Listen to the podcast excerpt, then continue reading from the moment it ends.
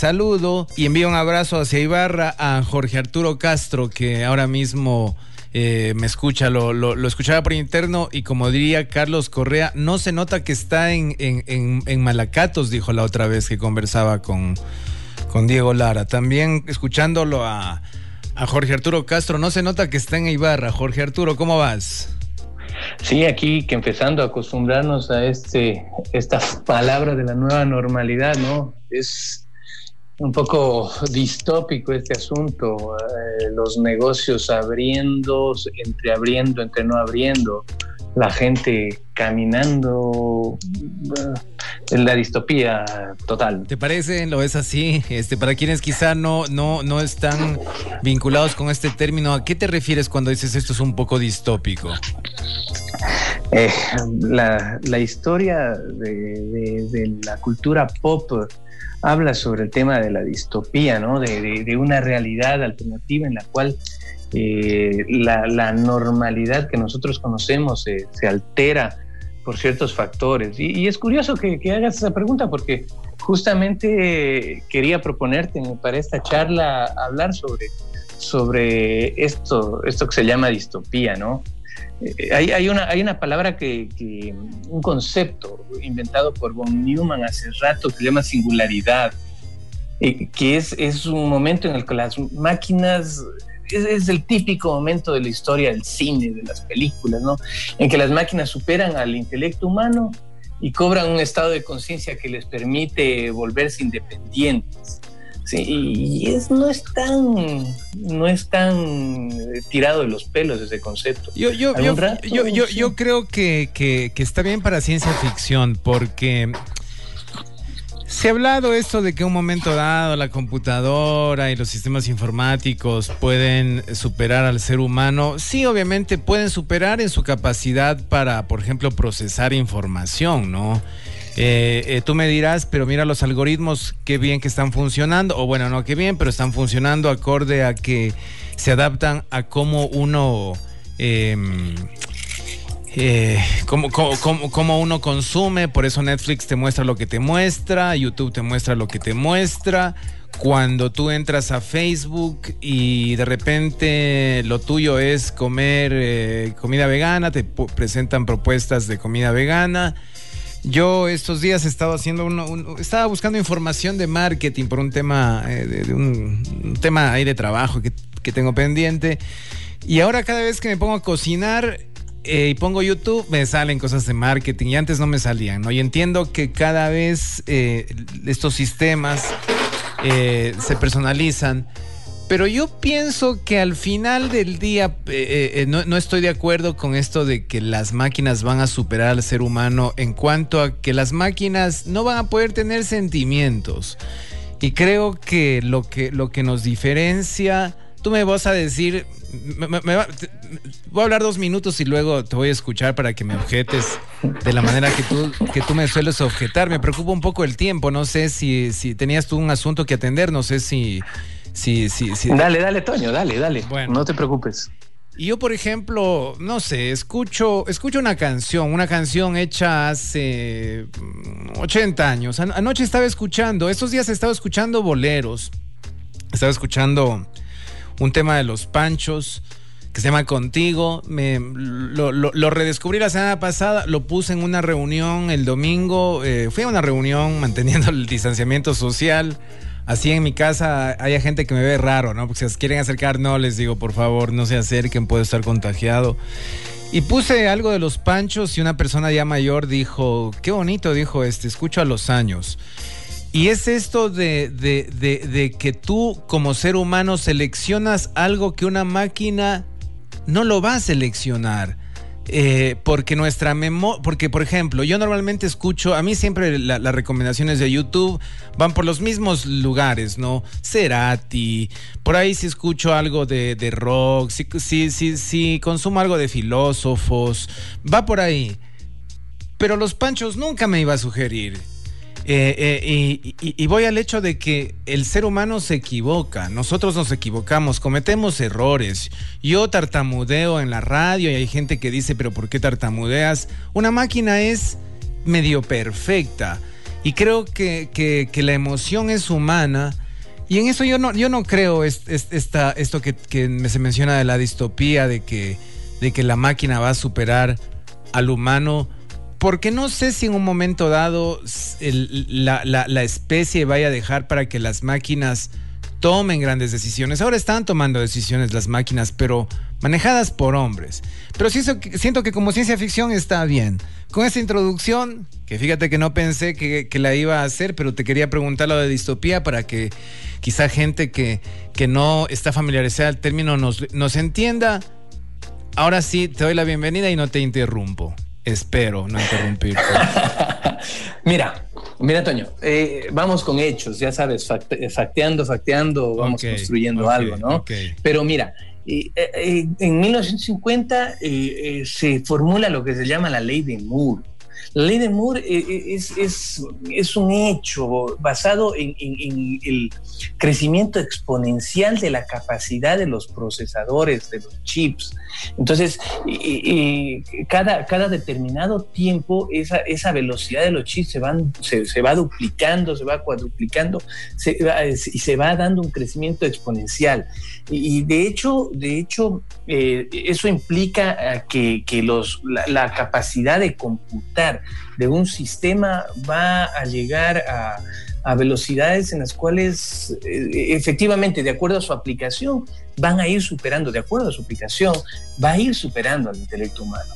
Eh, y, eso, y eso eh, tiene, tiene implicaciones en la forma en la cual nosotros podemos ver ese avance tecnológico, ¿sí?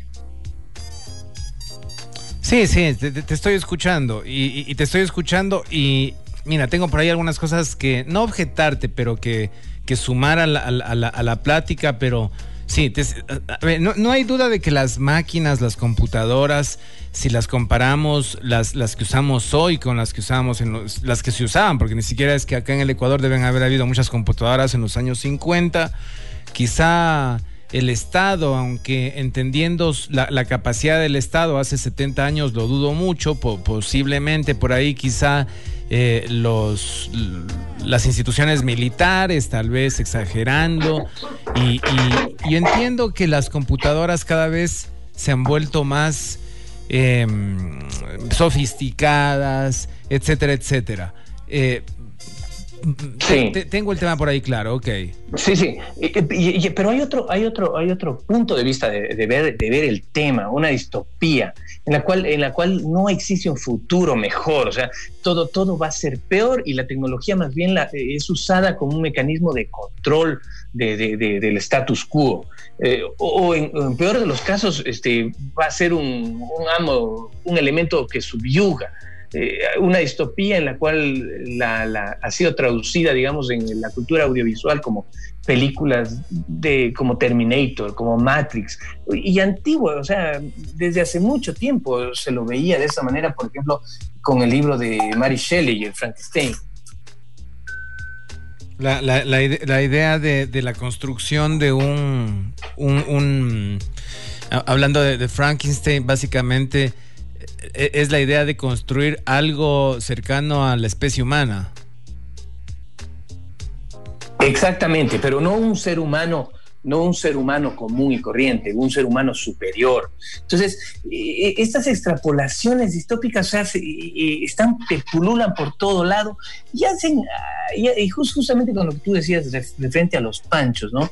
Eh, es, eh, parten de, un, de, una, de un pensamiento humano típico, ¿no? Del, la típica melancolía, eh, la típica, el típico pensamiento de que todo tiempo pasado fue mejor. A pesar de que nosotros, eh, eh, hablando factualmente, el planeta nunca ha experimentado un periodo de mayor prosperidad a lo largo de la historia, la verdad. No, lo, que pasa es que yo, yo, no apelo al pasado como algo mejor, yo, yo, yo apelaba el ejemplo en, en que una computadora no, no, no está programada para generarme la emoción que eh, las situaciones, eh, llamémosle, eh, estas situaciones inesperadas por ahí, vamos, es, como el tema de, el tema emocional, lo que tiene que ver con eso que,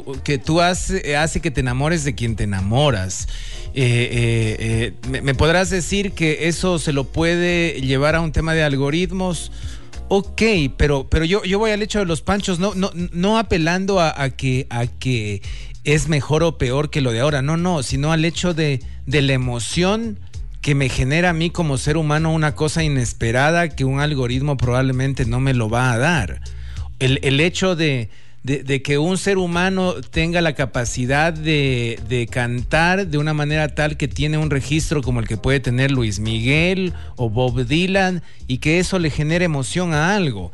El hecho de que, de que una eh, persona pueda eh, cocinar de tal manera que le diferencia de la otra persona que también cocina el mismo plato y que es lo que hace que cuando de repente tú llegas a la casa de un familiar y hueles eh, el olor de un eh, huevo frito con un sango y te rememora tu niñez. Es eso, de, eso de, de, la huella humana que yo creo que más allá de lo...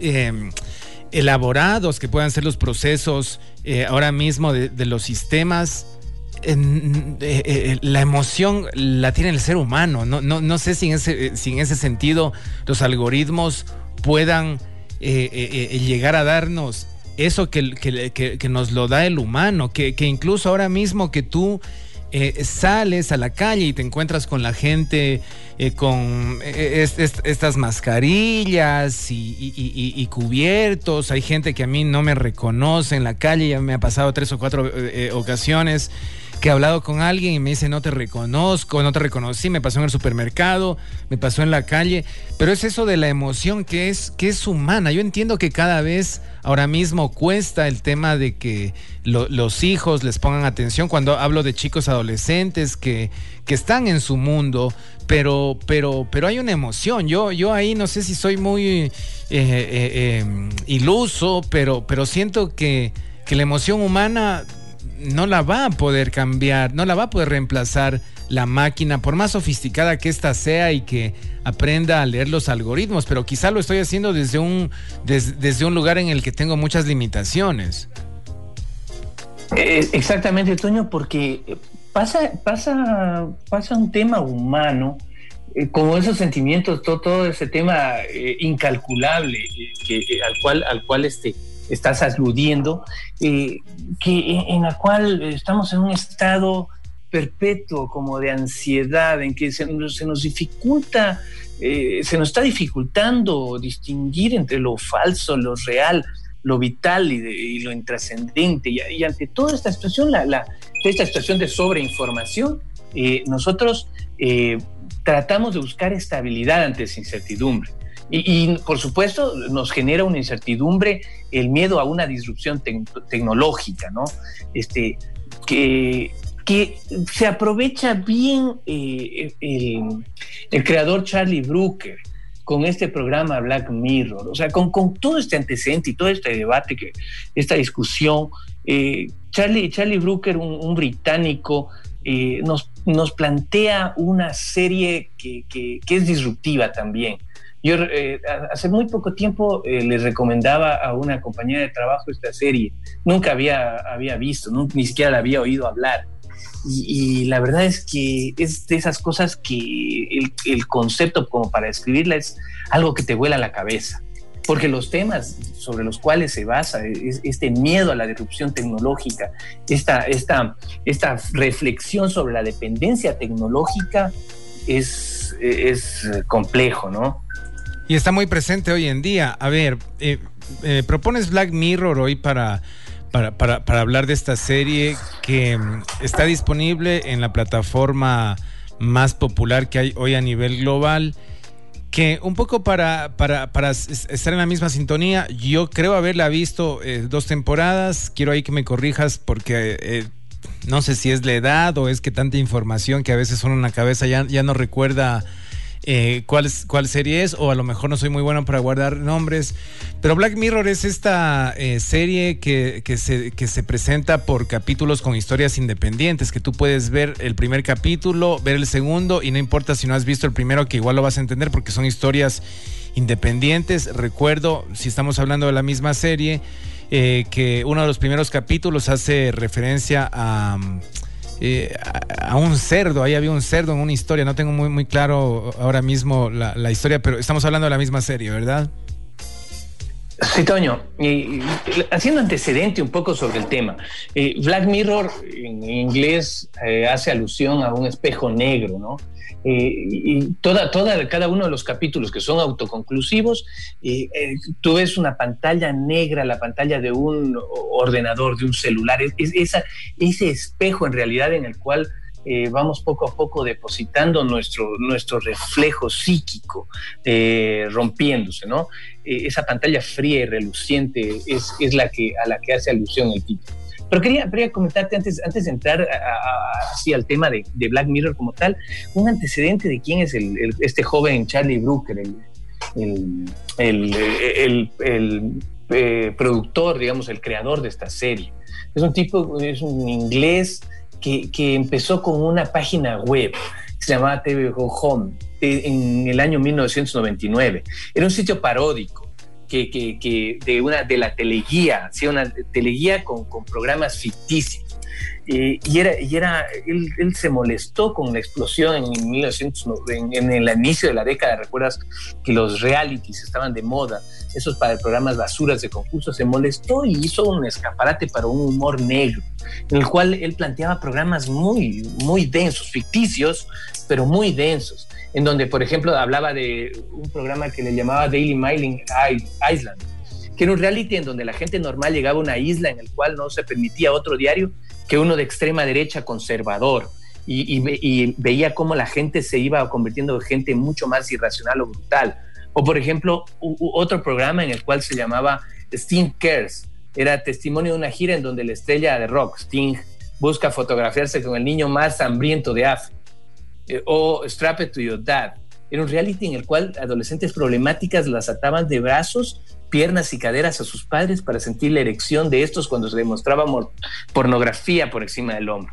La idea, es de, la idea de, esto es de que eh, Brooker siempre trató de, de, ironizar y de hacer con una típica ironía fuerte, una ironía chocante, tratar de ridiculizar la, la, la realidad tecnológica actual, ¿no?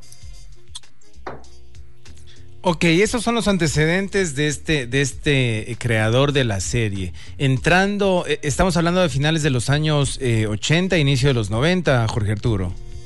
No, estamos hablando de, inicio de la década del 2000. Ah, ok. Y, Sí, Black Mirror, 10 años después, en el año 2011, lo, contratan a este buen chico Brooker en un canal británico público, un segmento de la BBC eh, Channel 4, eh, que se caracteriza por ofrecer contenidos más alternativos que la BBC Central.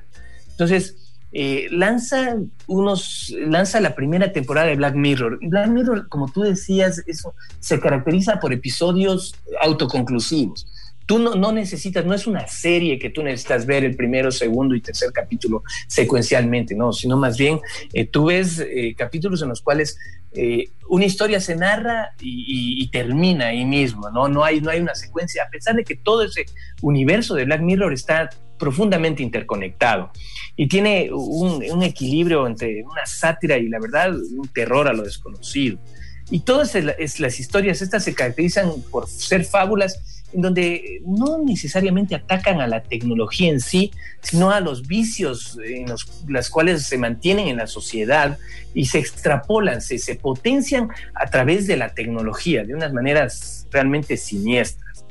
Y tú hablabas eh, alrededor, eh, tú hablabas sobre el primer capítulo de Black Mirror, que se llama El Himno Nacional, que fue el primer programa piloto, en el cual se narra cómo el primer ministro de Inglaterra tiene que hacer algo con un cerdo eh, y, a, lo largo de, ese capítulo observamos cómo, una demanda pasa de, lo, de, un tema absurdo a lo, a lo, factible, como consecuencia de una presión social manifestada en redes sociales. O sea, es un, tema sádico y la verdad muy carente de sutilezas que, que se burla de, una complicidad entre unos personajes públicos y el morbo popular que, nace en las redes sociales. Eh, un, morbo que nace en las redes sociales o ha estado siempre en eh, la condición humana, que quizá un siglo atrás o dos siglos atrás no, no tuvo los niveles que hoy alcanza porque no tenía las herramientas, el morbo humano para potenciarse. Porque a veces vemos con cierta nostalgia, claro, las historias de nuestros abuelos y de eh, el respeto a, la convivencia de una manera que quizá hoy en día eh, la vemos como, como, una imagen del pasado, pero eh, no, no, obedece a que en realidad no habían las herramientas para poder desarrollar el morbo que, que, que, hoy en día eh, se presta o lo prestan las redes sociales? Digo, eso es propio de ahora, pero porque quizá antes las herramientas no habían. Exactamente, esa es la idea de Black Mirror, potenciar, eh, no, no, no, no te critica directamente a la herramienta tecnológica, te critica a las, a las cosas que quedan en evidencia con la herramienta, con el uso y, o abuso de la herramienta tecnológica. Por eso, por ejemplo, el segundo capítulo este, 15 millones de méritos, eh, hace una crítica dura, dura, dura, cruda a los reality shows. Pero, eh, pero de, de, toda esa temporada, yo creo que el tercer episodio, la, historia entera de ti, es, es, de los mejores. En, lo personal, yo considero que es el, mejor capítulo, eh, ese y otro, el mejor capítulo de, toda la serie. En ese capítulo, la historia entera de ti, eh, se habla como la, confianza mutua de una, pareja queda hecha pedazos frente a, una posibilidad de registrar visualmente todo lo que hacemos. Si tú pudieras mirar lo, que, y grabar en, una memoria, en un memory flash, en algo, eh, todo lo que tú ves y reproducir cuando tú quieras, eh, qué es lo que puede pasar con respecto a ese avance tecnológico.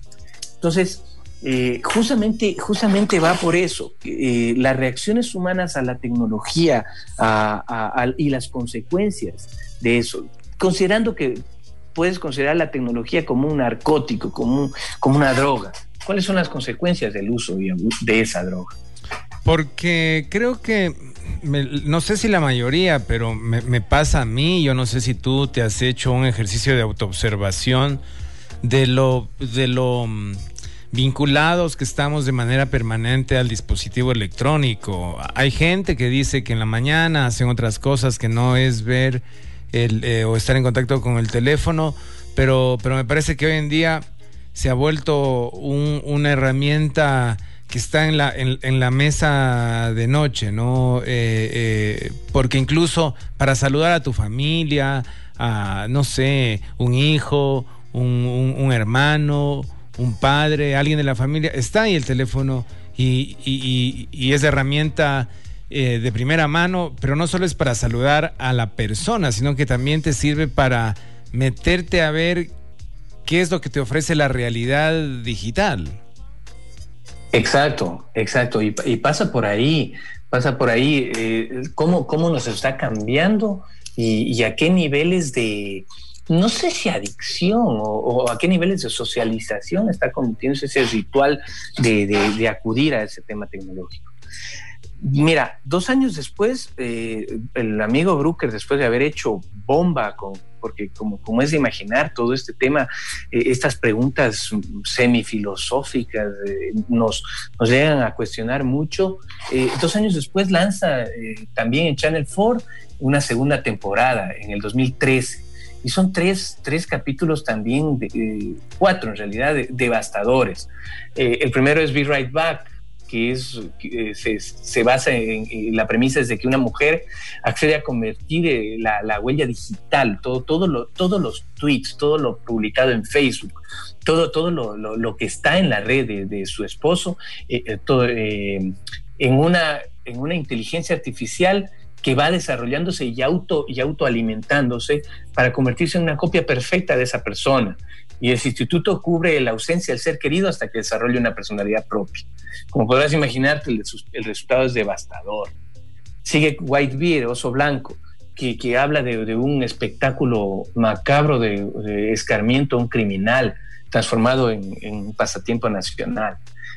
Y, algo que es aterrador ahí es la ubicuidad, o sea, la presencia permanente de los teléfonos, lo que se filma ahí. Y por último, eh, tenemos el, momento Waldo, que, que, es algo simple, que, es, que está pasando ahora. Un meme, un meme de Internet, se convierte en un, en un político eh, antisistema y gana una elección. ¿Qué es lo que puede pasar? ¿Tú crees, hablando, o, bueno, no, no, sé si allí entramos en el tema de los juicios de valor, pero esto de que un meme se convierte en un político, me, vino a la mente una conversación que escuché eh, ayer en un grupo de WhatsApp, habían compartido un audio, un video de, de, de, de Abdalá Bucaran, un video obviamente de Abdalá Bucaran, no, no de su detención el día de ayer, sino uno de los tantos videos que, que, que han habido, tomemos en cuenta que que, que Abdalá Bucarán desde los años 80 supo utilizar eh, con, un instinto eh, que le dio resultados el tema, el tema visual.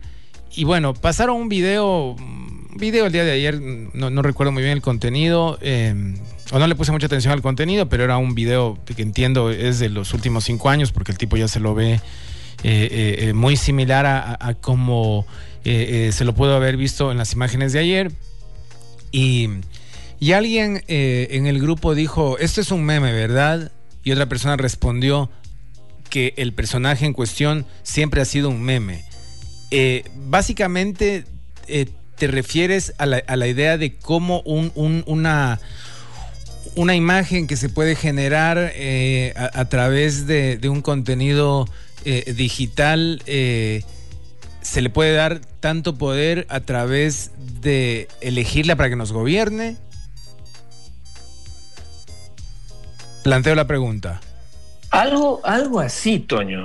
Sí, sí, algo, algo así, Toño. O sea, en, todo, en todo este tema, en todo este tema de Black Mirror, eh, la, eh, el, punto es de que el, ser humano, el público en sí, es el, que interpreta un rol esencial, porque no, es el meme, no es la existencia del meme el, problema, sino eh, es, las personas que votan por, por el meme.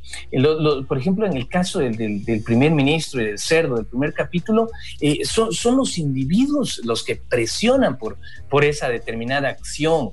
Eh, la, gente en, Oso Blanco, en White Beard, en el, segundo capítulo de la, segunda temporada, eh, son, son, son la gente que filma, la gente que está ahí ubicuamente. Entonces, eh, la masa como tal, el comportamiento potenciado por, por, los asuntos tecnológicos que van más allá de, de, lo que actualmente nosotros podemos imaginar, pero están tan cercanos a los comportamientos humanos que nos obligan a votar nos obligan, es una palabra fuerte, pero, pero nos obligan a votar por memes que representan la antipolítica, lo, que nosotros queremos escuchar. Eh, ¿No será que es un reflejo de nuestra propia condición humana? Sí, de hecho creo que es la condición humana la que eh, ha, ido modelando las figuras eh, políticas que que, han administrado eh, ciudades, países y, creo que básicamente un poco por ahí también está el, juego eh, político. Tú me, mencionabas eh, que hay un, Black Mirror, la serie de la cual ahora mismo estamos hablando, para quienes quizá recién acaban de, encender la, radio. bueno, este, este, programa también va a estar disponible en en podcast, pero para quienes nos escuchan, estamos hablando de esta serie de Black Mirror. Tú me mencionabas que Black Mirror tiene como un antes y un después de, Netflix y lo que te lo que entiendo de que te, quieres enfocar principalmente en esa columna es en el antes de Netflix. ¿Cuántas temporadas tuvo Black Mirror antes de que Netflix pase a, a, producir las próximas temporadas? Sí, la, disrupción fue brutal. El, boca a boca, esta serie subterránea, eh, fue, la difusión fue, brutal. Y la verdad es que Netflix eh, en la tercera temporada la compró. cambia muchísimo la, forma de tratar. Mucha gente ha, cuestionado bastante eh, la, temática del tema, ¿no? ¿Cómo, ¿Cómo aborda Netflix el tema? En lo personal, no, yo, yo, yo, yo, yo tengo una opinión discrepante, pero sí hay mucha crítica al respecto. Netflix la toma y hace tres, hace la cuarta y la quinta temporada. Está tercera, cuarta y quinta, tres temporadas. La tercera tiene cinco episodios, la cuarta, cinco episodios y la quinta vuelve al, formato de tres episodios. Pero la verdad, el análisis de esto es otra historia. El tema es denso. Yo lo único que podría decirte eh, y decirles a nuestros queridos oyentes es atrévanse, búsquenla todo, está desde la, primera y la segunda temporada, que son las más disruptoras, las más densas, están en Netflix atrévanse a verla. Eh, puede ser que vean reflejos de, esta realidad que estamos viviendo en este momento. Bien, eh, el día de hoy hablando de Black Mirror, esta serie que, que, topa eh, en, una buena parte este mundo que hoy, del cual somos protagonistas, en el que lo digital ha, impuesto eh, la, manera de, relacionarnos, de, vivir y, la invitación, como lo menciona Jorge Arturo, es para, para quienes quizá no le han puesto atención, más allá de que puede ser un poco oscura, porque a mí me resultó un poco pesada, Jorge Arturo, para ir cerrando. Es, es, no es contenido ligero. No, para nada. La, temática es fuerte, la temática es, es dura, densa, pero eh, yo creo que a veces es necesaria topar, topar cierto tipo de distópicas. Bueno, nadie sabía que íbamos a enfrentarnos a una cuarentena que iba a cambiar nuestra vida de, una forma tan radical. Eh, ahora eh, estamos ante, ante esta realidad y mira, de pronto te sorprendes con lo que... Por ahí hubo un pequeño inconveniente, pero no, no sé si, me escuchas, Jorge Arturo. Bueno, creo, creo que vamos cerrando. Eh, eh, eh, igual la columna ya estaba básicamente casi que concluida, pero la, la, invitación es para que em, vean esta serie que, que realmente puede resultar inquietante, puede ser un poco oscura, pero que nos muestra eh, la condición humana en un contexto en el que las computadoras, las máquinas, los dispositivos eh, telefónicos rigen nuestras vidas. Te enviamos un, un saludo a la distancia, Jorge Arturo, y la próxima semana nos volvemos a escuchar.